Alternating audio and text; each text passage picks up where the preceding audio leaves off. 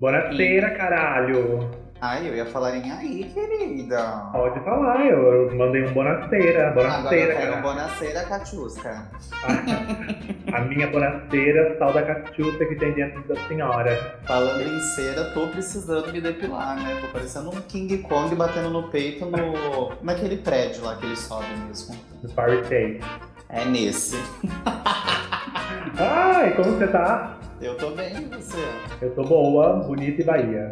A senhora só tá boa, né? Te contei que eu tô preso no litoral gay. Você tá presa no litoral? Tô presa, bonita. Não posso sair daqui porque não tem ônibus. Não... Quarentena. Aí a mãe já não te devolve, senhora. Ela não quer me devolver. A oferenda foi tão boa que ela não quer devolver. E é isso. É sobre isso, é sobre isso. Então, galera, sejam bem-vindos a mais um.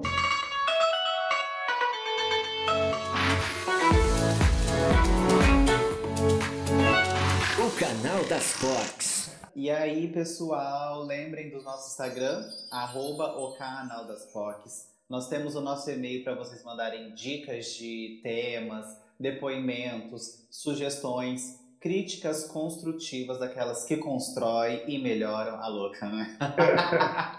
Bicho. E além né, das nossas redes, estamos no TikTok, Vi? Só, só me recorda. Estamos no TikTok. Qual é o nosso TikTok? O canal das POCs. Então, se vocês quiserem falar com a gente lá no Instagram, nosso Instagram é O canal das POCs. Passada. É sobre isso. É sobre isso. É, vamos para mais um episódio e nós temos tema? Temos tema. A senhora fala o tema? Claro, nosso tema hoje é geração XYZ. E bora lá, temos uma convidada para lá de especial. É, apresente, mulher. Quem é a senhora na fila do bate-cabelo? Ou na fila do pão, aqui queima rosca? Ah, passado. Boa noite, gente. Boa tarde, bom dia. É um prazer, meu nome é Kim. Eu sou estudante de ciências sociais, sou, sou transista, sou maquiadora também. Eu faço, eu faço algumas coisas, faço várias coisas assim nas horas vagas, mas no geral eu sou, no geral eu sou estudante mesmo, né? Que é eu sou filha de estudante. Você é a Kim Kardashian? Infelizmente não, só beleza, porque o dinheiro Ah, nem a beleza. Você é um cover, né? Kardashian fica sabendo disso, ela cancela esse podcast, acabou a nossa carreira, viu? Direito A senhora é um cover. Ai, passada. Vamos lá então? Let's go. Antigamente, uma nova geração nascia a cada 25 anos. Porém, o fácil acesso à informação e a moderna tecnologia modificou essas estatísticas. Antigamente, o pessoal falava que as gerações mudavam a cada 25 anos. Atualmente, o contexto é que as gerações X, Y, e agora tem a alfa, elas são compostas de mudanças a cada 10 anos. Na verdade, a gente gostaria que você falasse um pouquinho dessa sua mudança, do seu nascimento, a sua construção como pessoa, até chegar à sua evolução, que é aqui. Bom, é, eu não tinha mencionado antes, mas o motivo de aqui é por eu ser uma pessoa trans não binária. E o, meu processo ele foi um processo de descoberta mesmo, não foi nada assim.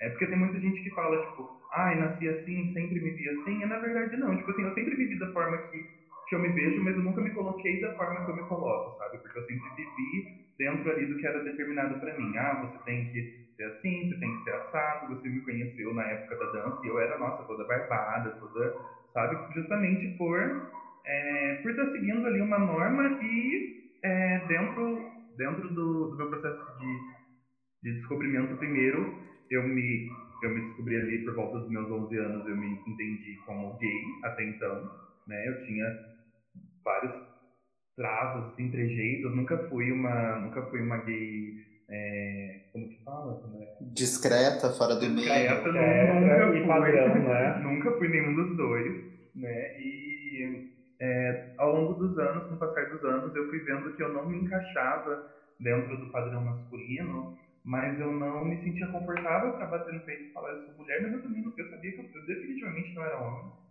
E não me sentia, tipo assim, também, nossa, quero ser mulher, sabe? Tipo, definitivamente. E aí sempre ficou essa dúvida na minha cabeça. E aí, com 16 anos, eu com 16 anos eu fui, é, eu tive que fazer um trabalho é, sobre a diferença entre sexo, gênero e orientação sexual. E aí, dentro de todas essas coisas, eu fui estudar um pouco mais sobre a comunidade trans e eu descobri a não-binariedade, que a não-binariedade, na verdade, é um termo guarda-chuva, que abrange diversas, diversas identidades de gênero, uhum. né? Que são as pessoas não binárias mesmo, são as pessoas gênero fluido, são as pessoas agênero, bigênero, é, gênero neutro, é, genderqueer e todas essas coisas. E, e aí, tipo assim, foi, foi engraçado porque na época eu até chorei, assim, sabe? Fiquei muito emocionada, foi uma, foi uma emoção muito grande porque eu vi que existia um lugar para mim, sabe? Eu vi que existia um lugar para mim e é até triste de pensar que a gente tem que, tem que ficar procurando, né? Procurando, porque essa informação ela não chega até a gente. Sim. E ela ainda chegou até a mim justamente porque eu sempre falo que, tipo, eu tive, eu estudei numa escola que, tipo, me deu um ensino privilegiado, então meu processo de descoberta ainda veio cedo, vamos falar assim, porque 16 anos eu tô nova, não estava trabalhando, hum, sabe? Não hum. tinha, assim, controle total da minha vida, mas, é, mas eu sei que para muitas pessoas essa informação 35 anos, sabe? Por exemplo, é, várias pessoas trans que eu vi, que eu acompanho, né, que foram se descobrir lá depois dos 25, quando eu já tinha saído da casa dos pais. Uhum. Então eu tive o privilégio de ainda me descobrir cedo e poder passar por esse processo um pouco cedo, né. É, é bacana você falar sobre esse processo, esse descobrimento, mas uma pergunta mais pessoal. É, você teve é, contatos com outras pessoas aqui da nossa cidade também que passaram por esse processo? Ou... Você diz da não binariedade ou da, de ser trans no geral? É, os dois. Então, de ser trans no geral, eu tive contato com algumas pessoas, né, principalmente da região, não vou falar aqui da cidade, mas aqui da cidade eu tenho hoje em dia, mas na época não tive. Uhum. Eu tinha virtualmente, né, a galera, principalmente eu, eu, eu usava muito o Twitter e aí eu fui conhecendo pessoas por lá, sabe, eu fui me sentindo acolhida e fui tipo, olha, não tô louca, tem mais gente que se sente assim e tudo mais. E pessoas não binárias, hoje em dia eu tenho contato porque é, meus amigos, com alguns amigos que eu tenho com o tempo foram, sabe, se descobrindo. Aí eu tenho um amigo que, tenho dois, na verdade, amigos que são não binários. Tenho uma amiga que é gênero fluido. E aí a gente tem essa, sabe, mas isso veio depois. Isso uhum. veio depois ali dos meus 18 anos. Certo. Mas até então foi um processo mais individual, assim, nada. É... Pode falar, Bi. Puxando um gancho, né, que a, que a Queen comentou em relação a tem pessoas que se descobrem depois que saem da casa dos pais. É, na verdade, não é que se descobre, né? Meio que consegue se libertar, porque às vezes, de, né, por, por, às vezes não, né? Sempre, é, dependendo da, da criação, né? Que veio dos pais, da, da educação que recebeu dentro de casa, vem muito quadrado, né? Do tipo, certo é o menino com a menina. Aí, às vezes, por, por conta do, da forma que foi criada, a pessoa não consegue se aceitar, não consegue se assumir. E indo morar sozinha, saindo debaixo da asa dos pais, a, a pessoa consegue essa liberdade. E eu queria né, já fazer uma pergunta: como foi para os seus pais, para sua família, quando você se aceitou, quando você se assumiu? É, como foi a reação deles, né? Como foi essa aceitação? É, alguma coisa? Não, pode falar. É, assim, é, o processo foram dois, na verdade, né? Porque primeiro, ai, menino gay, e aí depois não binária, sabe? Então foram dois processos.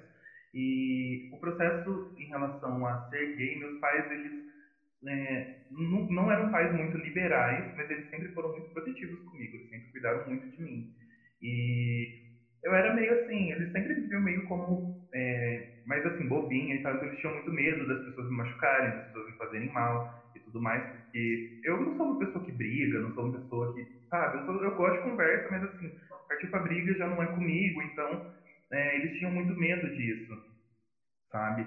E, mas assim, não foi fácil para eles, porque quando eu me assumi, a gente estava na igreja, é, isso é um ponto muito importante. A igreja na vida de uma pessoa LGBT, ela geralmente ela é um agravante negativo. Não vou falar que a igreja é negativa nem nada disso, mas assim, para pessoas LGBT, para pessoas que têm pais de dentro da igreja, que são de dentro da igreja, que era o meu caso, uhum. eu não era obrigada a ir para a igreja, eu gostava de ir para a igreja, então assim, é, foi um processo muito foi um processo muito doloroso, né? Porque eu lembro que quando eu me entendi, eu tinha noção, né, que não podia cometer suicídio e tudo mais, então toda noite antes de dormir eu rezava e pedia para não acordar, porque pelo menos Deus me matando não era eu, sabe? Então assim, eu tinha essa ideia de, de tipo, eu prefiro morrer do que porque eu vivia realmente para a igreja, então quando, quando eu comecei a me entender, eu falei, não, não pode ser isso, não pode ser, se for Deus, por favor, me leva. E acabou sendo. E assim que eu me assumi para os meus pais para sair da igreja. Foi, tipo assim, Uhum. coisa na mesma semana. Porque eu não queria viver de uma forma hipócrita, sabe? Então eu falei para minha mãe, não quero mais ir para a igreja. E eles acabaram parando de ir com o tempo também. E depois que eles pararam de ir para a igreja, os processos foram, sabe, se aliviando ali e tudo mais. Eu comecei a fazer terapia, comecei a ter uma comunicação maior com os meus pais, porque eu deduzia muito que meus pais sabiam. Sabe aquela coisa que a gente fala, ai, toda mãe sabe, todo pai sabe? Uhum. Sabe o que? Né? Então, tipo assim, minha psicóloga sempre falava, o óbvio é óbvio para quem? Precisa comunicar. Então, depois que eu comecei a me comunicar com os meus pais, eles também começaram a se comunicar comigo. Então, me incomodava algumas atitudes dele, eu falava, incomodava para eles algumas coisas minhas, eles falavam. Algumas coisas não é nem que incomodavam, mas eles falavam, olha, vai demorar até acostumar.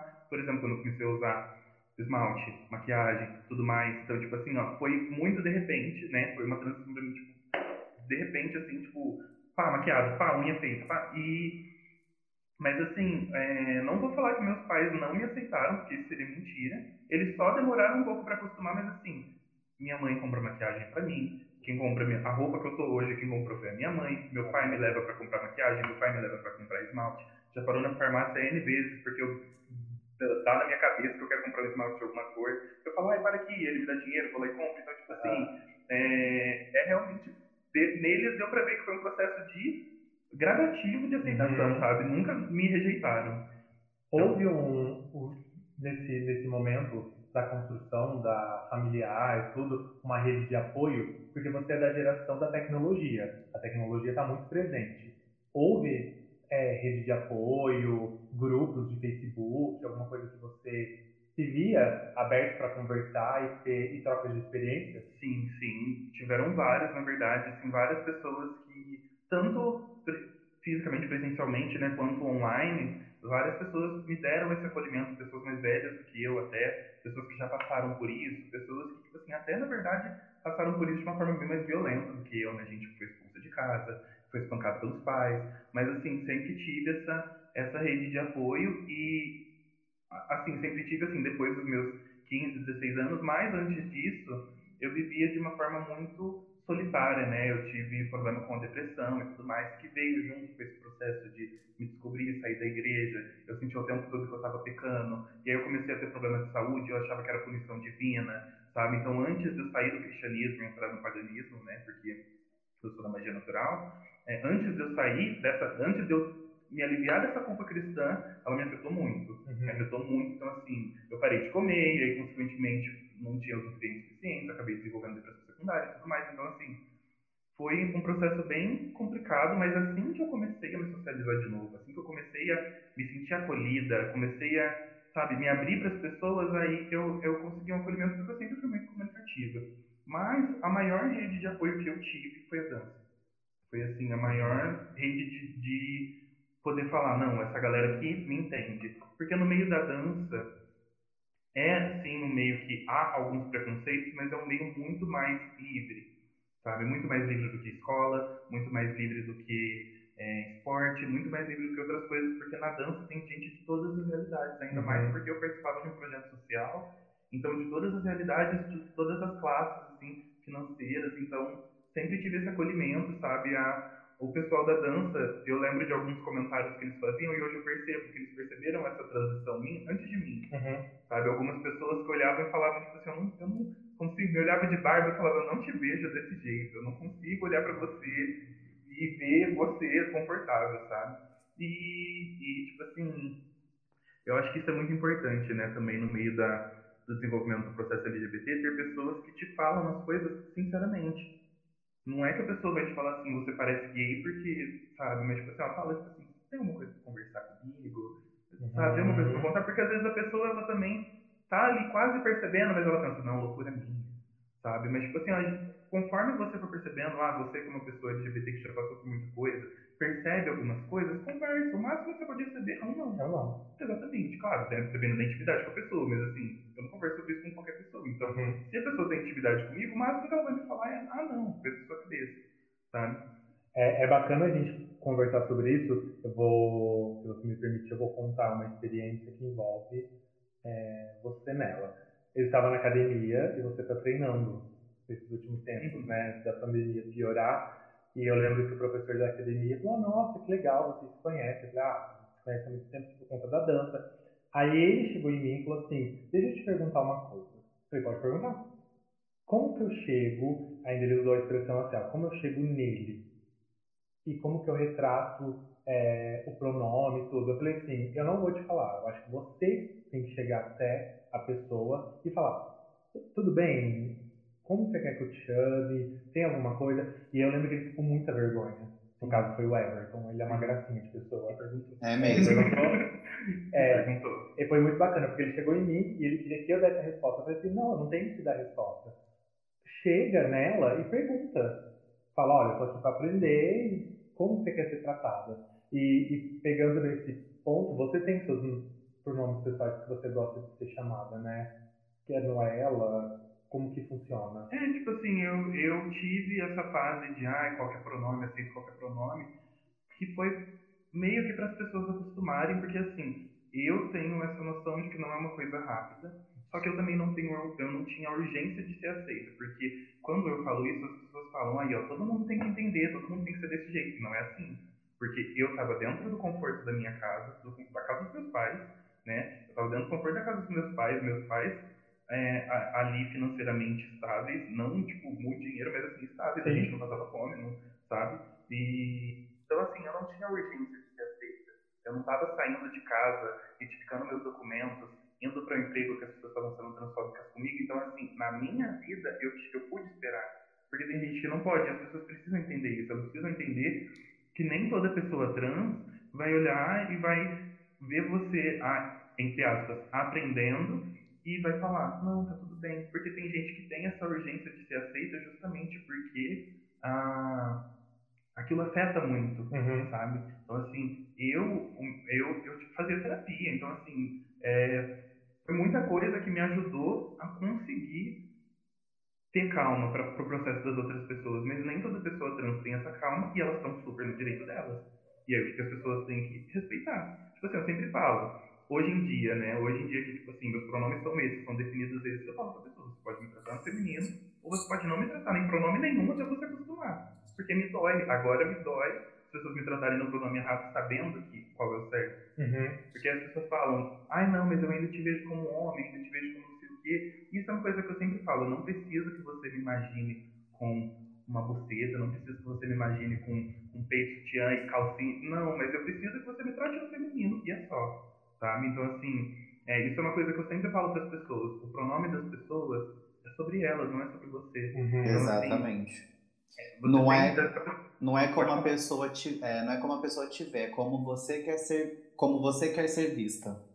Sim, é exatamente isso. Tipo assim, é, o processo de, de transição, o processo de aceitação, né, como LGBT, mas principalmente o de transição, porque isso é uma coisa que a gente tem que separar. Orientação sexual, algumas coisas atravessam, né? A pessoa gay, a pessoa lésbica, a pessoa pansexual, bissexual. A pessoa transgênero, outras coisas atravessam. Ela pode ter esse agravante da sexualidade, mas uma pessoa, um menino cis gay, não vai passar pela mesma coisa que uma Uhum. menina trans. Não vai. Então, assim, a gente precisa separar. É a comunidade LGBT, mas LGBT tem alguns recortes, T tem outros recortes, e tá tudo bem, sabe? Tipo E assim. é engraçado, né? Porque até um tempo atrás, vamos falar sobre o interior, não vamos nem Uhum. falar sobre as grandes capitais. Só existia a sigla G, né? É, só, é só GLS, na verdade. Né? Exatamente. É, eles ainda aqui usam muito. Ou né? BXL, né? Exatamente. Então, tipo assim, eu sempre falo comunidade GGG, porque assim, é, é, parece que gay é o centro de tudo, só existe gay, sabe? E aí é, é muito complicado isso. Mas o processo de, de aceitação, ele é, ele é muito complicado, mas ele é muito individual. Ele é um processo de autoconhecimento muito grande. Então, quando eu chego, bato no peito e falo, eu sou ela, não me interessa como as pessoas me veem, porque eu já passei por tanta coisa, são 20 anos de vida, E aí eu já vivi tanta coisa para poder definir e falar, é ela, que as pessoas vão falar, eu te vejo assim, e aí o problema é da pessoa. Sim. Porque ela me vê de uma forma, mas eu me sinto de outra, né? Então, eu acho que é isso, sabe? É respeitar os pronomes das pessoas, independente do que você vê. Que bacana. Quer falar alguma coisa, gatinha? Eu gostaria sim. É, uma coisa que, o, que a Queen comentou, né, em relação às pessoas se adaptarem. É, na verdade, eu acho que tem que ter um, um entendimento né, uma empatia dos dois lados. É, vou, vou, usar um exemplo. Por exemplo, eu tenho um amigo há 20 anos. Aí ele entra nesse processo de transição. Então, por exemplo, a gente é amigo há 20 anos. Eu sempre tratei ele no masculino. E às vezes eu, eu, sinto que algumas pessoas, por exemplo, vamos supor que eu, eu, vou me referir a ele depois da transição e eu acabo falando ele ao invés de ela, mas tipo, não por maldade, não por querer discriminar, mas porque acabou sendo um costume de tantos te tanto tempo de amizade. É, é ter a, a pessoa também tem uma empatia de, tipo assim, não dar uma resposta grosseira com a pessoa que tratar ela no, em outro gênero é entender que, tipo assim, ah, foi sem querer. Ou, por exemplo, eu até entendo, tipo, a pessoa corrige, olha, eu gosto de ser tratado no feminino. E perceber que a pessoa está tratando no masculino só pra atacar, aí eu entendo e tem uma resposta grosseira. Mas, tipo, às vezes foi um, tipo, um sem querer, é, ter a empatia de falar assim, olha, eu não gosto que me tratem no masculino, me tratam no feminino. E, tipo, ter a empatia dos dois lados, entendeu? Sim, sim, isso é muito importante. E assim, quando eu falo, né, sobre não aceitar que as pessoas me tratem no pronome errado, eu falo justamente dessas pessoas que falam para provocar. Sabe, que fazem questão de reforçar traços masculino em mim. Ah, não, porque a sua voz é muito grossa, porque você ainda tem barba, porque você não sei o quê. Ah, porque você ainda tem pinto. Porque, tipo assim, ó, eu posso colocar, eu posso ficar siliconada, depilação a laser, na, e aí as pessoas ainda vão, né, ali no, no que vai restar ali, vamos falar assim, que é o pau. Então, tipo assim, é, elas sempre vão achar um ponto que te inferioriza dentro da sua existência e que te coloca nessa posição de, olha, eu tô te vendo assim, então é porque você é assim. Você pode se ver da forma que você quiser, isso é uma coisa que eu já escutei muito, inclusive, você pode se ver de tal forma, mas a biologia, ah, não sei o quê. Então, tipo assim, com esse tipo de pessoa, na verdade, eu evito até dar resposta, né? Sim. Pra não é melhor, o, é melhor Sim, o silêncio, né?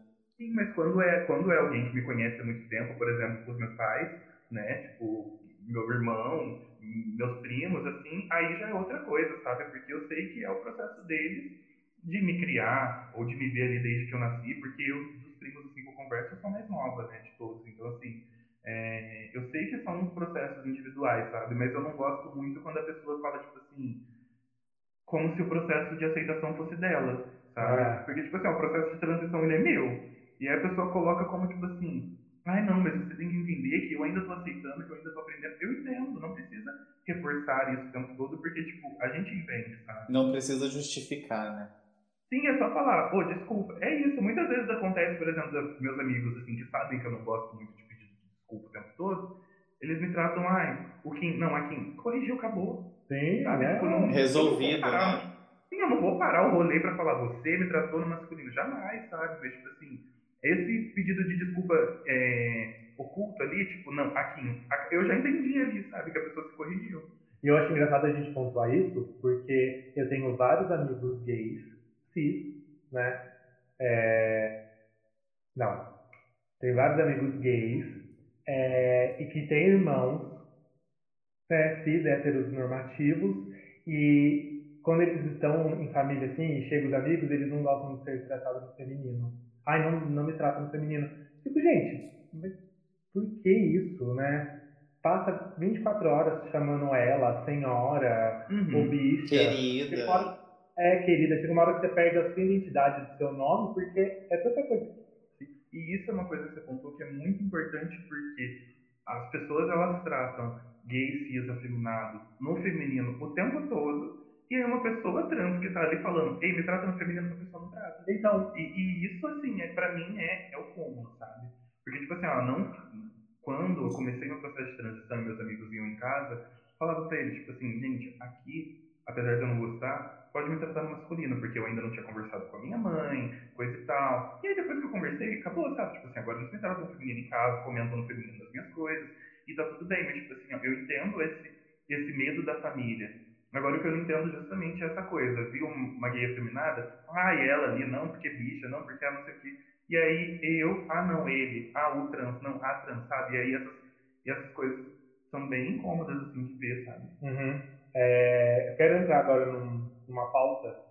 Você, nesse período todo de descobrimento e a sua aceitação, você participou de aplicativos de relacionamento, esses apps, e como que foi para você essa experiência?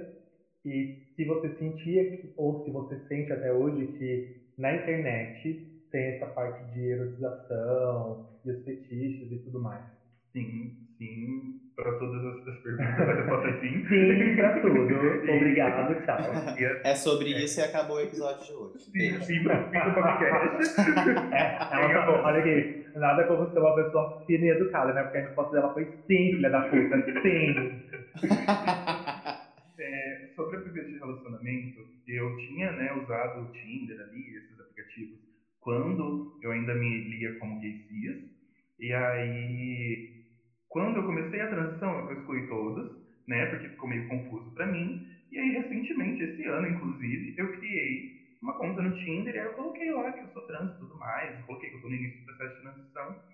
O tipo de pessoa o tipo de diálogo, tipo de pessoa, o tipo de diálogo que surgiu a partir disso, tipo assim, quando você é gay, cis, afeminado, você sabe que muita gente vai te procurar ali pra, pra sexo e tudo mais, mas tipo assim, quando você é afeminado, existe essa coisa que as pessoas gostam de gay heteronormativo, né? Gay machinho, discreto, fora do meio. Da barba rala. Exatamente. Ah. Então, tipo assim, é, quando você é afeminado, você sabe que, tipo assim, se alguém for te procurar, a pessoa já sabe que você é afeminado, então, tipo assim, não tem muito essa coisa do você pode se fingir de hétero, sabe? Não tem isso. Mas quando eu coloquei lá, né, que eu sou trans, eu dava match com alguém e aí a pessoa me, mand... Eh, me mandaram, inclusive, a seguinte mensagem: Nossa, eu nunca transei com uma trans. E assim, não falou oi, não me falou, sabe, não teve um boa noite, uma introdução, assim, sabe? Uma, uma... Isso daí é o básico, é o básico da pessoa escrota. Sim, exatamente. E se fosse um só, tudo bem. Mas foram vários, foram vários. E assim, o Tinder pra mim, é eu falo pros meus amigos, o Tinder pra mim, como trans, foi um experimento social. Sim. Que não fazer no caso. Porque, porque tipo assim. De não é, instalar. Aprenda, Soquete, pra não fazer, tá? Ok. Porque, tipo assim, foi, foi terrível pra mim toda essa sexualização, sabe? Foi terrível pra mim ver que as pessoas me tratavam como objeto e assim, dentro das ciências sociais a gente estuda muitas coisas e uma delas são esses, essas opressões né, da, de minorias e dentro da dentro do ser trans existe essa que é que é a desumanização do corpo trans porque assim a pessoa ela olha para você ela não te vê com traço é, do corpo trans feminino no caso né porque tem do trans masculino também mas aí já é uma coisa que eu tenho propriedade para falar. E assim, do corpo transfeminino, a pessoa ela não identifica o suficiente traços masculinos em você para te tratar como homem. Então, assim, ela te vê como ok, um ser feminino ali, mas ela também não te vê com traços o suficiente para ser uma mulher. E aí entra essa coisa da desumanização. Tipo assim, não é homem, não é mulher, vou tratar do jeito que sabe. Ah, tem um corpo que me agrada, ah, tem peito, bunda, tem não sei o que, tem uma voz mais fina, anda não sei como, aí já, tipo assim, já chega com essa, com esse, como que chama, com esse apetite quase uhum. sexual, sabe? É, é bizarro, e aqui em São João é engraçado, porque aqui é uma cidade muito uh, elitizada, né? Muito conservadora. Conservadora. Exato. Coronelista. É, São João é uma cidade de várias coisas, né? É. E aí é uma, vários, de vários nada. E é uma cidade também. e ao mesmo tempo de vários tudos. Sim, é assim, uma cidade com muita procura de corpos trans. Mas muita procura mesmo, sabe? Tipo ah. assim, coisa de gente oferecer. Dinheiro. Oferecer como se eu fosse. Como se eu fizesse programa, sabe? Tipo assim, sem nem se preocupar em me perguntar se eu faço. Sim, se é. eu fizesse, ainda não seria o problema, né? Mas eu não faço, esse é o ponto. E, tipo assim, é, então, São João é uma cidade, né, assim como o Brasil, na verdade, que é o país que mais mata trans e também é o país que mais consome pornografia de trans. E aí. Então, tipo assim, eu, eu sempre me vejo nesse meio, sabe? Uhum. Sou sexualizada, mas também sou desumanizada se me vê na rua. Atravessa a rua, ri de mim, comenta com os amigos, cutuca os amigos, aí chega no privado, oh, e aí, Ai. sabe? Então, tipo assim, é, foi uma sexualização muito grande sabe? E aí, ao mesmo tempo, eu me vejo, tipo assim, eu me vejo numa, no meio do fogo cruzado, porque aí, se eu não uso uma roupa com decote, se eu não uso uma roupa, sabe, uma roupa que, que a pessoa olha e fala, olha, roupa de mulher, vamos falar assim, apesar de eu não gostar dessa coisa de roupa de gênero, mas a gente sabe que é assim na sociedade. Se eu não uso uma roupa que as pessoas olham e falam roupa de mulher, ah, as pessoas me tratam no masculino. Mas se eu uso uma roupa 100% feminina igual que eu tô hoje, as pessoas já vêm com esse, com esse, essa coisa sexual essa coisa de me desumanizar. Me colocar como tipo assim, nossa, mas você é homem, por que você tá usando isso, sabe? Então é complicado. Eu vou pegar uma, uma ponte, eu não vou citar o nome da pessoa, tá? Mas eu, eu lembro que uma vez eu estava em Poços de Caldas, num bar, e ele estava com uma amiga, que é uma mulher trans, né? Ela gosta até de usar a palavra é, redesignada. Isso, ela é alterada, tudo. Belíssima, né? A gente estava num barzinho. Sim, nós estávamos num barzinho. E aí começou uma paquera de uns meninos para ela. E aí ela focou em um menino específico. E eu lembro que eu estava olhando de longe e ainda falei para ela, eu acho que você está focando no menino errado, porque o menino que você está paquerando é o que está fazendo a piadinha e não deu outra. No que ela foi no banheiro e voltou, um amigo da rodinha saiu, foi atrás dela e chamou ela pra, pra dar uma volta, pra se conhecerem melhor e tudo. E aí entra muito nisso que você falou. No meio da rodinha, ele pode até ser zoado, mas Queria. o fetiche, a vontade dele de... Fetiche, essa era a palavra que eu estava procurando. Fetichização.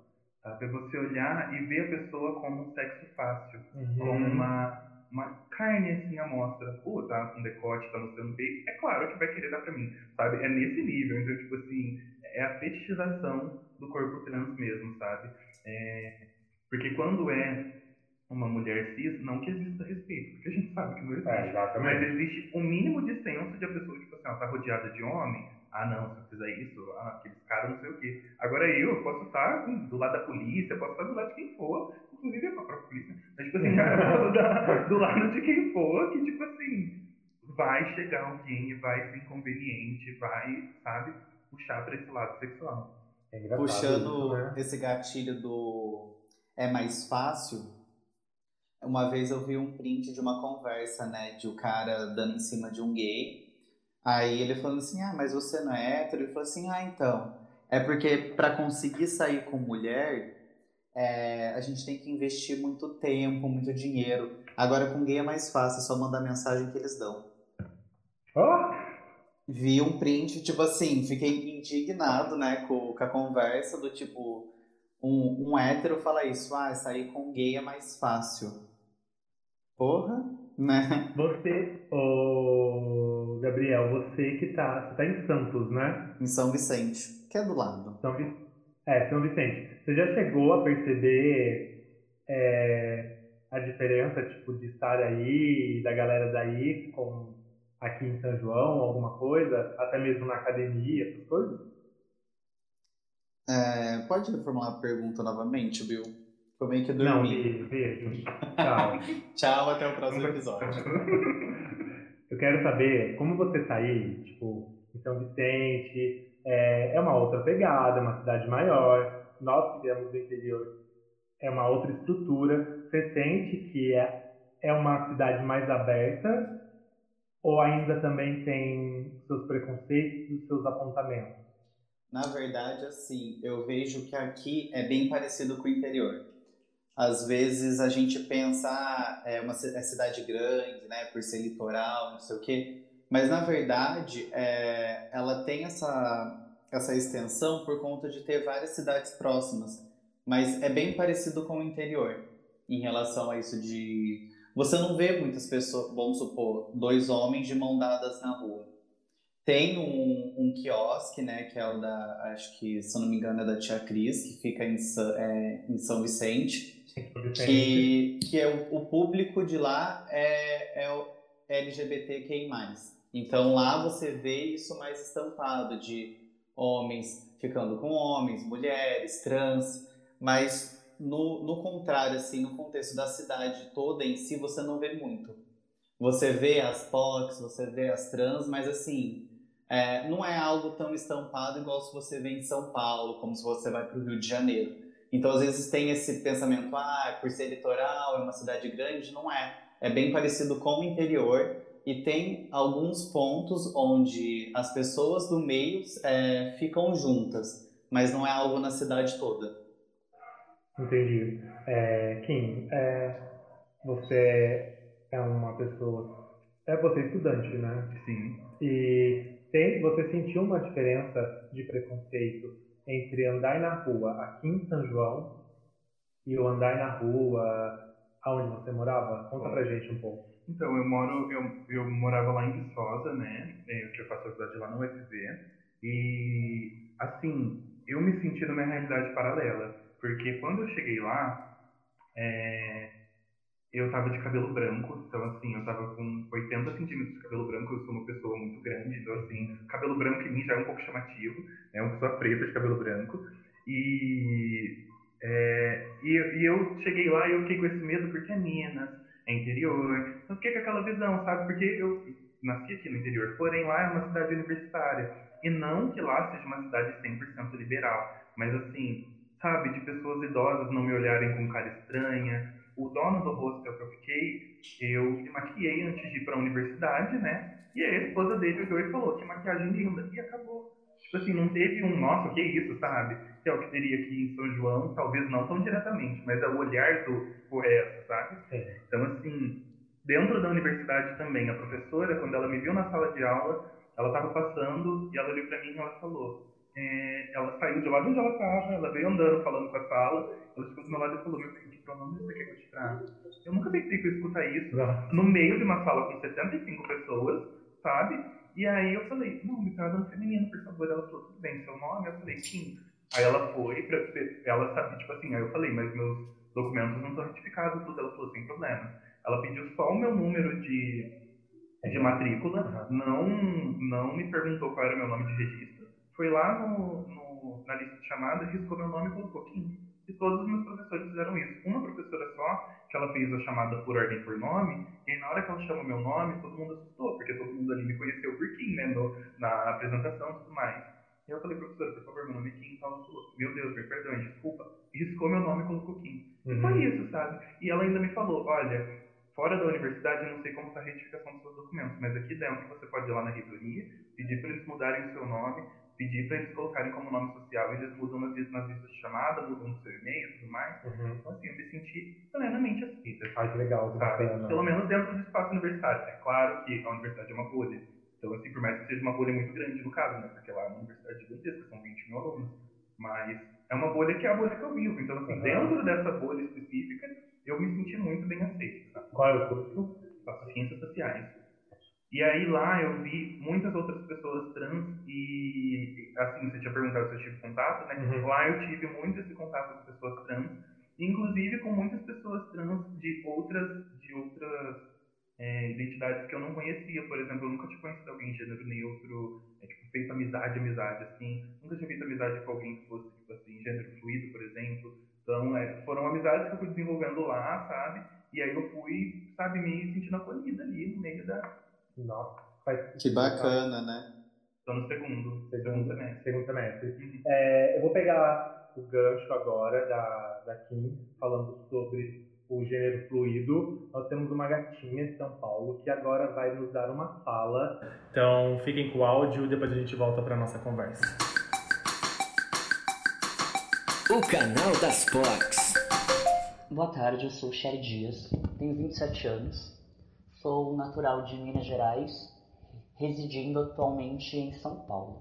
O meu gênero, a minha identidade de gênero, é a identidade de gênero fluido, na qual eu comecei a ter essa identificação a partir do ano de 2017. E as minhas experiências e visões, sendo uma pessoa de gênero fluido, elas perpassam muitas das vezes esses códigos binários que existe dentro dessa construção social, né, da cis-norma. É, eu digo que perpassam porque dentro do meu entendimento enquanto gênero fluido, a respeito da minha uh, subjetividade, eu fluo para os espectros masculino, feminino e neutro. né? Então essa fluidez de gênero, ela surge em momentos aleatórios, não como algo pré-estabelecido ou programado, fazendo assim, dentro da minha expressão de gênero, cruzar esses códigos da, da binaridade da cisnorma. Então, desde 2017 até 2020, existia essa, entre aspas novamente, sugestão externa de pessoas à volta para fazer esse tratamento hormonal.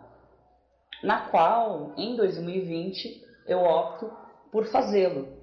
Mas aí já opto por fazê-lo através de um entendimento de que esse tratamento hormonal, ao alterar as formas do meu corpo, não necessariamente me colocaria nessa caixa de ser uma mulher, tá? E aí eu digo que não me colocaria nessa caixa não socialmente, porque agora enquanto um corpo que está sendo hormonizado, sim, muitas das vezes é colocado.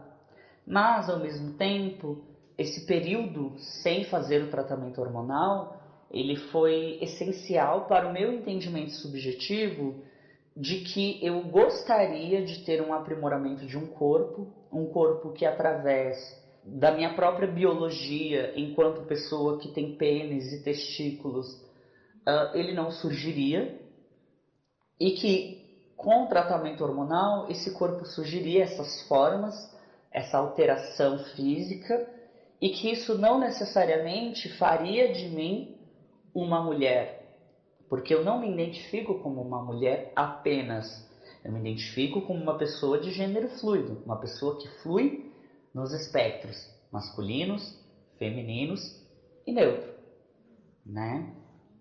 E aí, a partir deste entendimento sobre esses códigos e essa tentativa de apropriação para hibridizar a minha expressão de gênero, né, vem a percepção do, do, deste olhar social sobre o meu corpo, né? E sobre essa, a forma que esse corpo se expressa, né? Então, inicialmente, muita gente seguia uh, me tratando nos pronomes masculinos, mesmo eu falando dessa identificação com uh, o gênero feminino e com o gênero neutro. E aí eu percebi a necessidade de me posicionar cada vez mais profundamente sobre isso, né? Então, hoje em dia, quando eu me apresento, eu me apresento nos pronomes femininos. Né? Eu peço para as pessoas me tratarem nos pronomes femininos. Por quê? Porque também é um jeito de validar a minha identidade trans. Porque, socialmente falando, para aqueles que olham para mim e já automaticamente entendem ou pressupõem que eu tenho um pênis, novamente, automaticamente, elas entendem ou pressupõem que eu seja um homem, né? E aí, muitas das vezes feria a minha expressão e como de fato eu me sentia. E aí eu paro para pensar que mesmo antes da minha identificação em 2017 como uma pessoa trans de gênero fluido, eu já não conseguia suprir essas expectativas sociais enquanto pessoa com pênis do que seria entre aspas de menino, né? Então eu nunca fui uma pessoa que se identificou gostando de azul, gostando de futebol, gostando uh, de coisas de meninos, né? E aí, em 2017, quando comecei a ter essa identificação enquanto pessoa trans, isso foi um processo inicialmente com bastante angústia, né? Um processo de bastante angústia. Eu não me sentia no extremo oposto né, como dentro de uma identificação como uma mulher trans e ao mesmo tempo não tinha outras referências de pessoas de gênero fluido à minha volta, né? Então, muito da minha construção de identidade foi sendo baseada em leituras, baseado em buscar vídeos na internet e tentando construir em mim mesma essa subjetividade a minha forma de experienciar essa fluidez de gênero, principalmente quando eu fluía para o gênero feminino, era utilizando desses códigos já estabelecidos pela binariedade da cisnorma, né? Então era onde eu buscava, entre aspas, uh, utilizar de roupas femininas, de adornos, né, brincos, colares, maquiagem, esmalte, né? Que se a gente parar para refletir, não necessariamente existe um gênero nessas coisas, né? Roupa não tem gênero, joias, brincos, colares não tem gênero, um esmalte, uma maquiagem não necessariamente tem gênero. Só que sabemos que tudo isso é estabelecido dentro da nossa sociedade como nessa construção de papéis sociais de gênero. E quando eu falo construção social para esses papéis de gênero, a gente volta na binaridade da cis-norma, né? Que é feminino e masculino. A minha própria cabeça, né, se, se fechava dentro da binaridade construído socialmente, né? Então, quando as minhas sensações internas faziam o meu entendimento subjetivo, faziam com que o meu entendimento subjetivo afirmasse que eu estava no gênero masculino, era onde eu me permitia ou escolhia, vivenciava, né, não sei quais seriam as melhores palavras, uh, deixar a barba crescer, utilizar calça, uma camisa mais masculinizada, que eram coisas inconscientes que a própria sociedade sempre impôs para mim, e assim como impõe para todos. E quando eu sentia que estava fluindo para o gênero feminino, eu buscava utilizar desses códigos do feminino, do que, ou melhor, do que é tido como feminino socialmente. Então era onde eu usava vestidos, saias, passava uma maquiagem. E aí demorou algum tempo para eu entender esse essa realidade. Ao entender isso, foi onde eu comecei a tentar romper com esses códigos, me apropriando deles, né? Então não necessariamente porque estou me sentindo no espectro feminino, eu sou obrigada e me obrigo a utilizar de um vestido, a utilizar dessas maquiagens. E o extremo oposto também acontece, né? Não necessariamente por estar me sentindo no espectro masculino, sou obrigada a usar apenas calça, entre outras coisas que essa binaridade impõe como sendo de mulheres e como sendo de homens.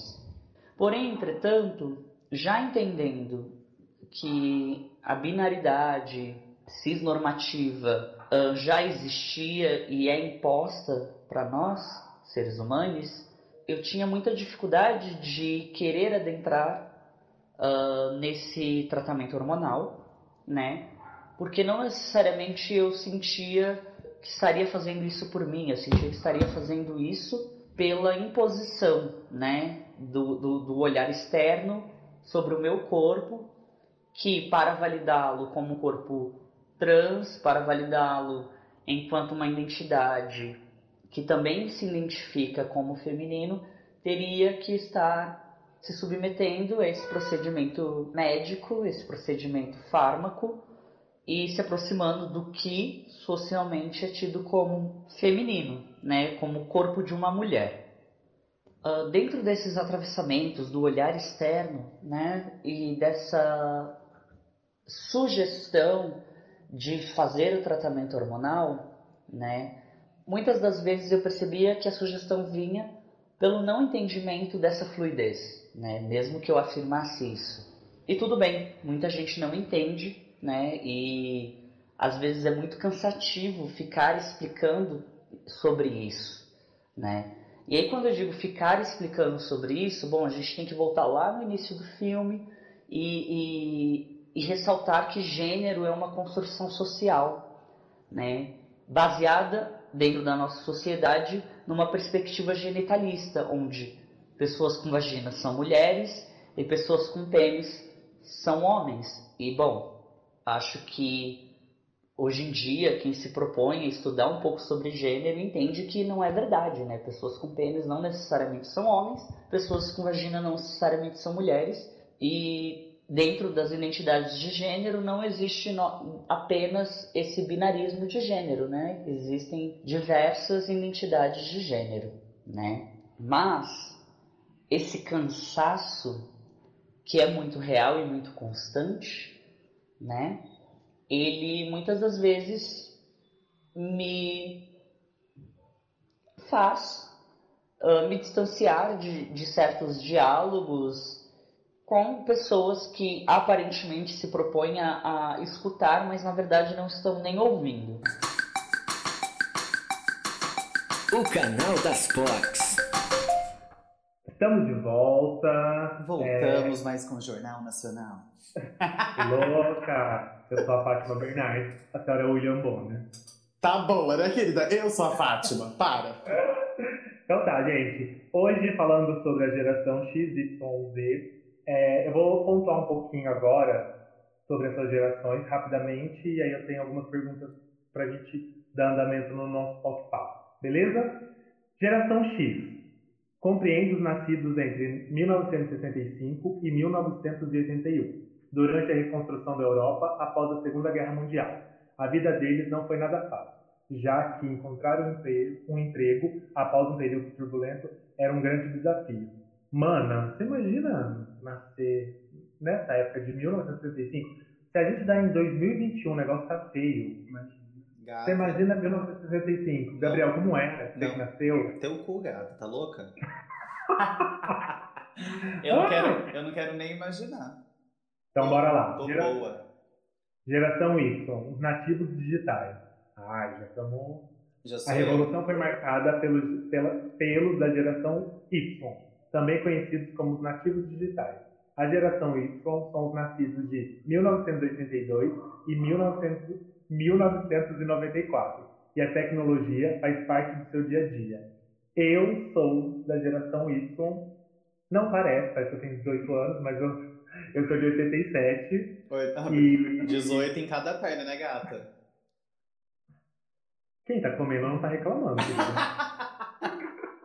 É, mas assim, eu senti também que eu, vim, eu venho de uma, de uma geração que se permitiu muito mais a tecnologia. Né? Agora acho que vai entrar muito vocês, porque vocês são novinhas, né?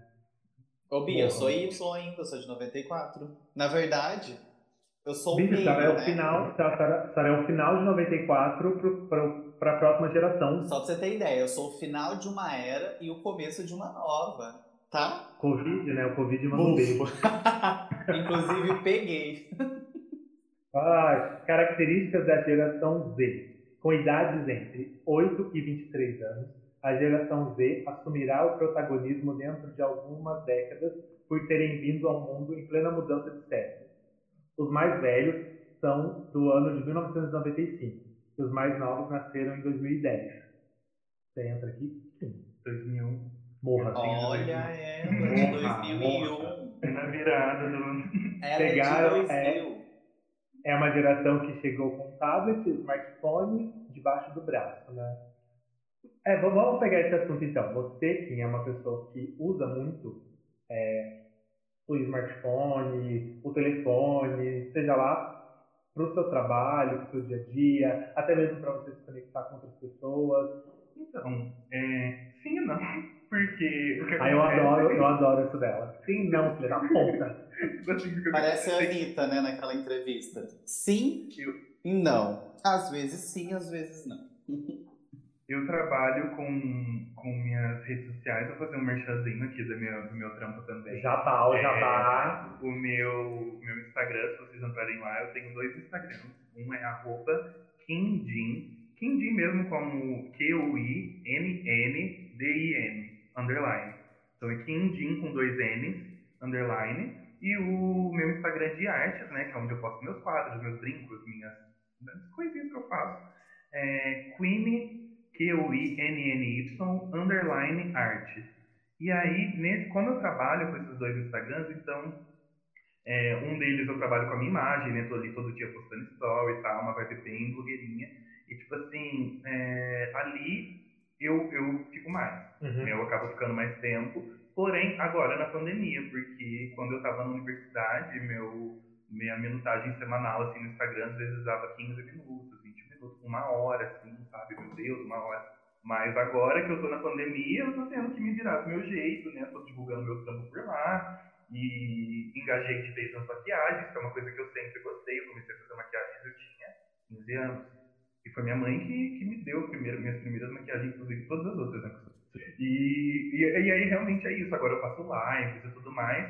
Então, assim, tá aumentando. Eu não sou muito boa em me comunicar no WhatsApp, falar comigo um pouco mas eu tô, tô aprendendo ali a, a, a responder, assim, sabe? A, inclusive, como eu te disse, hoje eu ignorei o WhatsApp o dia inteiro. Gente, como? Gente, como? Eu ignorei o WhatsApp o dia inteiro. Eu entrei e respondi três pessoas e eu saí. Senhor Jesus, eu gostaria muito de ter. Olha, eu não posso falar nada porque eu sou assim, eu mal respondo no WhatsApp. Ah, é isso que você falou das redes sociais e é muito importante porque uma das coisas que mais tem me ajudado a me comunicar com as pessoas respeito da transição e dos processos de uma pessoa trans é o Instagram. Eu tenho uma live lá salva que eu falo sobre pronome neutro, que eu falo sobre não binariedade e tipo só muita gente, eu não achei que ela fosse ter um alcance muito grande, mas muita gente me mandou mensagem falando, nossa, Kim, agora eu entendi, não sei o que, não sei o que lá. Os meus pais me seguem nas redes sociais, então é um jeitinho de eu me comunicar com eles ali, sabe? De eu falar pra eles, olha, é assim, é assado, sabe? Então, tipo assim, é, isso é muito importante e as pessoas sempre falam do elitismo, né? Porque a não binariedade, ela traz uma discussão que é gênero não é puramente biológico, gênero é também social. Porque se gênero fosse puramente biológico, o homem de hoje ia ser o mesmo homem de dois mil anos atrás. E não é. Porque se a gente vive hoje até os 90 anos e lá atrás vivia até os 35, é porque existia um fator social que fez com que essas pessoas percebessem, por exemplo, a higiene, percebessem, por exemplo, que elas não podem, é, que, que elas têm que ter uma alimentação X, que elas têm que escovar os dentes, que elas têm que comer Y, que elas não podem comer Z. Então, assim, é, isso foi muito é, a, a, a, o desenvolvimento né, do gênero no meio social ele é muito importante porque tipo, é muito importante de analisar porque por exemplo lá na época é, na época da monarquia por exemplo um homem lá principalmente um homem nobre ele não usava as roupas que um homem rico hoje né que seria o equivalente usa Exatamente. Exato. E, tipo assim, não usava os homens de hoje em dia da, da- que são, né, da elite ali, eles não usam vestido, saia e salto. E nem maquiagem. É, vestido não, perdão, usam- não usam saia e salto, não usam maquiagem, não, sabe, que eram coisas que eram Da sinais de realeza, nobreza, da é. realeza, aquele pó de arroz e toda essa coisa. Aquela Ih, coisa horrorosa. Exatamente, as mulheres de hoje também, as mulheres de hoje também não têm que usar, por exemplo, espartilho, é, como é o nome daquilo, um corset, essas coisas assim, tipo assim, podem usar, mas não tem. E aí, é, se gênero fosse puramente biológico, nada social, a gente ia ser os mesmos desde que né, chegamos ao Homo sapiens sapiens, que não é assim. Uhum. Então, tipo assim, é importante que a gente analise o gênero por essa perspectiva. Um homem daqui, que vive dessa forma aqui, é o mesmo homem, é, vive da mesma forma no Japão, um homem no Japão, vive da mesma forma um homem, sei lá, no Canadá, ai, vive da mesma forma um homem no Peru, vive da mesma forma, sabe? Tipo assim, a gente tem que fazer essa análise pra gente perceber que gênero é também social. E se gênero é social e existe uma parcela da sociedade que não se identifica com o binarismo, né, com a binariedade que é masculino e feminino, então a gente tem que olhar para essas pessoas como também um gênero, Uhum. né? Então, tipo assim, a gente tem que olhar para elas ali não como uma aberração biológica, um- uma ofensa, sabe? Uma ofensa, ai, não sei, sabe? Não, é, é são pessoas. São pessoas que a identidade delas é diferente da sua. E, tipo assim, se isso não te atrapalha em nada, pra que brigar? Pra que, sabe? E é claro que falando assim é muito fácil, né? Tipo assim, a gente fala e fica, fica até meio vazio. Eu falo que a luta da comunidade LGBT, não da comunidade, mas das pessoas que dizem, né? Ah, eu luto pela comunidade, banalizou muito no sentido de as pessoas falam como se fosse tudo por amor. Ai, é pelo direito de amar, é pelo direito de ser amada. E assim, sinceramente falando, eu não luto pelo direito de amar, porque esse direito eu tenho. Eu luto pelo direito de existir. Porque se eu não po- porque se eu posso amar alguém, mas eu tenho que amar alguém entre quatro paredes, porque se eu saio de mão dada com essa pessoa, essa pessoa corre o risco de apanhar. Se você pode amar alguém na sua cama, mas chegando na rua você não pode dar a mão para essa pessoa, porque você corre risco de levar um tiro, então o problema está justamente não está no amar, porque amar você pode, Sim. tá na liberdade de ser, existir e fazer da forma que que é permitido dentro da lei. Ninguém tá falando de sexo no meio da rua. Tá falando Uhum. de poder dar a mão para sua namorada. tá falando de poder abraçar, tá falando de poder, sabe, ter ali, um beijo ali, e assim, é, as pessoas elas sempre apelam muito pro lado do pudor quando elas falam de pessoas LGBT. Já vi muita coisa pior na rua, fora do carnaval, Uhum. e não eram gays ali, sabe, eram casais héteros, mas aí o que acontece? Eu lembro que uma coisa que me irritou muito, acho que foi ano passado, um casal hétero tava transando acho que na sacada, e aí postaram, e a notícia era, tipo, alguma coisa do tipo, vida boa, sabe? Ah, Tipo assim, ah, ali, transando Sim, ali, não deu pra segurar os instintos, Aham. não deu pra segurar ali, entendeu? Mas se fosse um casal gay, eu tenho certeza que já seria diferente. Entende? Então, sim. tipo assim, a gente precisa analisar várias coisas. A gente precisa analisar como, é, o que é gênero. O que é gênero? Gênero é biologia, X, X e XY? Só existe X e XY? Não. Existem outras. Então, se existem, se existem outras ali, ordens cromossômicas, por que só XX e XY ganharam ali o nome de homem e mulher? Uhum. sabe? Então, é, são várias análises que a gente tem que fazer e não dá pra ser uma coisa rasa do tipo, Deus criou o homem e a mulher e é isso aí, sabe? Não, não dá pra ser assim. Então, acho que para a gente viver em sociedade, a gente tem que entender algumas coisas. E é claro que, como eu disse, nem todo mundo tem acesso a essa informação. Por isso, a gente vem aí para disseminar essas informações, ensinar. Existem pessoas que não querem ensinar? Existem. E elas devem ser entendidas. Mas eu, por exemplo, eu quero ser professora. Então, eu vou dar aula, eu pretendo dar aula em presídio. Mas também pretendo dar aula em sala de aula. E, e a didática ela é uma coisa que ela tem que estar em mim. Eu me vejo como uma pessoa didática. Eu me vejo como uma pessoa capaz de ensinar e explicar algumas coisas. Então, eu me coloco nessa posição de, se você quiser aprender, vem comigo, a gente conversa, eu te Uhum. explico o que você não entende, porque quando a gente ensina, a gente também aprende. Claro. Eu vejo Exatamente. muitas visões diferentes a respeito de muita coisa quando as pessoas me perguntam. Mas é porque eu me proponho a isso. Nem toda pessoa, é, nem toda pessoa LGBT, nem toda pessoa trans, vai, você vai sentar e vai falar assim, me explica o que, que você é. E a pessoa vai ficar confortável com isso, Aham. entende? Sim. Ai, gente, que delícia de papo. Chegamos agora numa hora do nosso podcast, que é o quadro Pra Quem Você Deita. Kim, nesse quadro você pode deitar para a pessoa, para um arroba, para um filme, uma leitura. É, no caso, você que é intelectual, né, sabe das palavras. No caso, eu e o Gabriel, que somos duas podres, que não lê nada. Então, eu queria saber, começar com você. Para quem você deita? Olha, em relação assim, estudos, literatura, mais, eu deito muito, muito, muito pra Angela Davis. É uma pessoa assim que, que eu deito demais. Eu tenho a minha a minha mãe estava lendo um livro da Angela Davis tempos atrás. Eu comprei vários livros da Angela Davis também. E e, enfim, né, ela, é minha, é, ela é meu auxílio ali político, né, é meu auxílio de todas as coisas dentro da política, né, tipo assim, de gênero, a visão política, de é, sexo, a visão política, de, enfim, racismo, visão política, entende? Então, tipo assim, ela é uma pessoa que eu deito demais, eu recomendo muito, a todo mundo, assim, eu recomendo, lê Angela Davis, sabe? Não é uma leitura, eu não considero uma leitura extremamente difícil, e por ela ser né, uma filósofa muito conhecida, existem várias pessoas, várias lives no YouTube salvas que lá explicando livro de, esse livro, explicando aquele livro. Então, assim, é uma coisa que mesmo que você não entenda, existe pessoas ali explicando porque outras pessoas também não entenderam. Sim. Eu, como eu via na sala de aula, então tinha um professor ali para me explicar, né? Mas muita coisa que eu li também, eu fui vendo pelo YouTube. Artisticamente falando, né, minhas inspirações artísticas, minhas inspirações de... É, eu deito para três pessoas, que são a Majur, é, o arroba dela é arroba Majur mesmo. Ela, é, ela foi a primeira pessoa trans é, não binária que eu tive contato. É, na música Amarelo, da, do Majur e Pablo Vittar. Então, assim, foi a primeira pessoa trans que eu tive contato. E pra mim ela é tudo, tudo, tudo, tudo. A Lin da Quebrada também, o arroba é Lin, com dois N's, da Quebrada. Ela, junto com a Jupe do Bairro, elas tinham inclusive um podcast e tudo mais, falando sobre várias questões, falando sobre várias coisas importantes. E ela é uma artista, assim, que ela é, é surreal, é surreal as letras dela, ela faz umas análises muito profundas. Ela tem uma música que chama Bomba pra Caralho. E nessa música, o primeiro trecho da música é baseado em carne viva e fatos reais, é o sangue dos meus que escorre pelas marginais. Então, assim, é sempre nessa pegada de soco na cara mesmo, sabe? Tipo assim, olha, minha letra tá falando sobre minha vivência, sabe? E sempre falando sobre,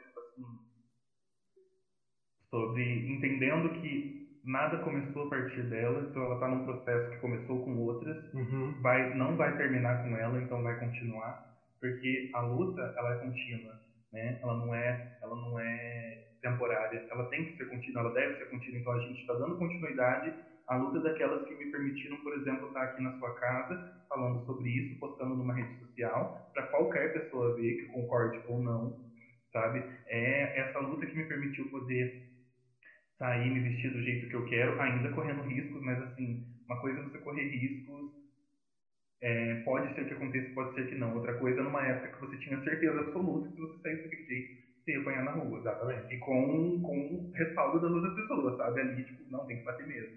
Isso me lembra muito aquela música, né, da Geni, que eu acho que é o Chico Buarque. Aham, joga pedra. Isso, é uma música, assim, que eu recomendo, inclusive, que ouçam, porque ela, se você colocar a- a Geni como uma pessoa trans, você vai ver que é basicamente assim, né, a vida de uma pessoa trans que não tem, como eu disse, não tô falando de mim, que eu sou uma pessoa que eu tenho os meus privilégios de ter uma família que me aceita, de ter amigos que me aceitam, de estar numa bolha universitária que querendo ou não me aceita, né, de ter condições, eu, eu tenho meu trabalho, eu sou autônoma, então assim, não estou falando de mim, porque ainda que eu seja apedrejada, eu tenho um acolhimento, e algumas pessoas elas não têm esse acolhimento que eu tenho.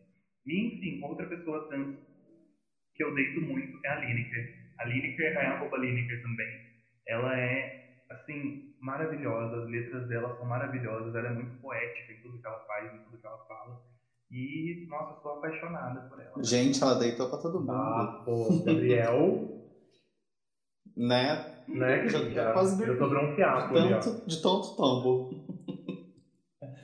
É, eu vou deitar pra Duda Delo Russo, que ela também tem um podcast, um podcast que é a Trindade das Perucas. É, eu deito pra ela nesse episódio porque muitas vezes ela se monta né, como mulher, porém ela usa alguns figurinos onde mostra o corpo dela, a gente pode colocar como peludo, né, como um corpo masculino, e o rosto feminino. Então, eu acredito que encaixa bastante nesse assunto, né? Como a Pim falou, em relação a ser tratada do gênero feminino, mesmo tendo alguns traços masculinos. Então, eu deito para Duda Delo Russo. Lembrando que Duda Delo Russo é a Exatamente. rainha dos podcasts, tá? Ela é. Ela está na Santíssima Trindade das Perucas. Ela tem o Disque Bicha. Ela tem Disque. Não, Disque Bicha Brasil não. É Big Bicha Brasil. Então, assim, Então. ela é a rainha do podcast. Ela tá em tudo lá. E é maravilhoso. e tem uma risada que é dela. E no mundo tem. É, exatamente. Vale muito a pena mesmo. Agora vamos para minha parte. Eu vou deitar para um filme que eu assisti essa semana no Netflix que se chama Eu Me ah, eu já assisti. É babadeiro. vocês já viram. Vale muito a pena. É com a Rosamund Parker. Ela faz. Ela, ela se disfarça de uma cuidadora nos Estados Unidos, né? Tem aquilo que quando a pessoa Idosa, né? fica doente e não pode lidar com as finanças, ela é exatamente o governo é, se responsabiliza em dar uma cuidadora. E aí a vilã, no caso, mexe os pauzinhos para pegar uma velha rica, colocar no asilo e pegar todo o dinheiro e a finança dela. E aí acontece um monte de coisa. E o final é surpreendente. Então é um filme da Netflix que eu super indico, que se chama Eu Me Importo. E é para esse filme que eu vou deitar, porque eu não sou muito de filme. E eu acho que esses streamings estão colocando algum filme Realmente, esse então filme eu é babadeiro. Então é isso. A minha reflexão é que vocês não tenham medo de conversar com as pessoas sobre a identidade delas, sobre como elas se veem, como elas se entendem, porque dói muito menos perguntar do que errar. Para vocês podem pode doer, pode não doer nada, mas para a pessoa dói muito muito menos. É, é- na verdade não me dói nada alguém chegar em mim e falar como eu te trato, ah, como não sei o que, isso não me dói. Mas me dói muito a pessoa, tipo assim, ó, deduzir que é de tal forma, e aí tratar dessa forma e, tipo assim, colocar aquilo como, sabe, tipo assim, ah, é assim, então é assim. Então, tipo assim, o que eu, o que eu digo sempre é, pergunte, sabe? Na dúvida, pergunte. Não tenha medo de perguntar. Também não tenha medo de errar, né? Mas eu digo errar, por exemplo, você vai perguntar pra uma pessoa e de repente a pessoa só é, sei lá, um gay cis que é afeminado. Uhum. E tá tudo bem, tipo assim, você vai errar, a pessoa vai te falar, não, não, não sou trans, sabe? E é isso. Mas mesmo gays cis gostam, às vezes, de ser tratados no feminino e, tipo assim, é, então é, é sempre importante perguntar, perguntar os pronomes, sabe? Evitar perguntas do tipo, ah, e a cirurgia? Vai fazer cirurgia? Vai tirar o pau? Vai colocar não sei o quê? Vai... é, é muito inconveniente, é muito deselegante. Existe uma coisa nas pessoas trans que chama disforia de gênero. E a disforia de gênero é justamente sentir, ah, é, ver coisas em você que você, tipo assim, marcadores de gênero, vamos falar assim, que, que você se sente incomodado com aquilo. Uhum. Eu, por exemplo, tenho muito esse marcador com meus pelos. Não tenho com outras coisas, meu corpo pra mim eu olho e falo show de bola, mas assim, meus pelos é uma coisa que me incomoda muito. E eu tenho muita disforia com isso. Então, quando alguém aponta isso pra mim e fala, ah, como é que é que trata um feminino cidade de bairro, isso me incomoda, porque não é uma coisa que, que eu tenho a opção de não ter. Né? Eu posso tomar hormônio, posso fazer depilação, mas nesse momento, com esse financeiro que não tenho, não, não, não dá, entendeu? Então, tipo assim, não seja inconveniente. Se limite a. Quais são os pronomes? É aquele negócio, né? Se a sua opinião. Ah, neutro, show de bola, For- entendeu? É, como fala mesmo aquela frase? Olha, eu esquecendo. Na verdade, resume assim, né? Se a sua opinião for machucar o outro, guarde pra você. Fim. Exatamente. Na verdade, eu Gabriel, fala agora o seu reflexão ponto. pro Pra próximo reflexão. podcast para deixar as pessoas curiosas. Porque eu gosto de um mistério. Maldito. Então, vamos lá, galera, pra gente encerrar a nossa conversa de hoje. Quem deixa seu arroba novamente, onde a gente te, te acha. Bora lá. Meu arroba em todas as redes sociais, que é o Instagram e o Twitter, é arroba KimJin, com dois N's. Kim, com dois N's, Jin, underline. E no Twitter, no Instagram, é só isso. Eu ia dar um recado, esqueci. Ah, é verdade. Antes da gente terminar, recado. O nosso Instagram, sigam o nosso Instagram, porque através de lá nós vamos colocar caixas de perguntas para sugestões de tema. Nós vamos usar exemplos da nossa vida em cima desses temas. Não que seja exemplo a ser seguido. Não que a nossa vida seja um exemplo, Vamos deixar claro. mas nós tentaremos trazer pessoas que participam desse tema, até porque todos os temas a gente está trazendo pessoas que são que Sim. dão baile, né, nesses É. temas. Inclusive a gente aprende muito, a gente erra e é corrigida na caruda. E é isso, nós estamos erra. aqui pra isso. Exatamente. Então a gente vai usar exemplos da nossa vida, é, situações que nós passamos em cima daquele tema, Sim. é importante. Uhum. E é isso. É, arroba pessoal, O meu é arroba Gabriel Soquete, com Q2TI, é, o arroba do nosso canal, o canal das potes, o, e-mail. o canal das potes, arroba gmail.com. O meu arroba é Adriano Deleran. Ela tá no Serasa também, ela É, esqueceu Serasa. SPC, uma beleza, uma altura, um corpo, talvez. Só o Serasa mesmo, gente, vamos parar. Um beijo! Tchau, Tchau. até o próximo. Tchau. Semana que vem, Bi. Vai embora, Bi. Tchau. Tchau.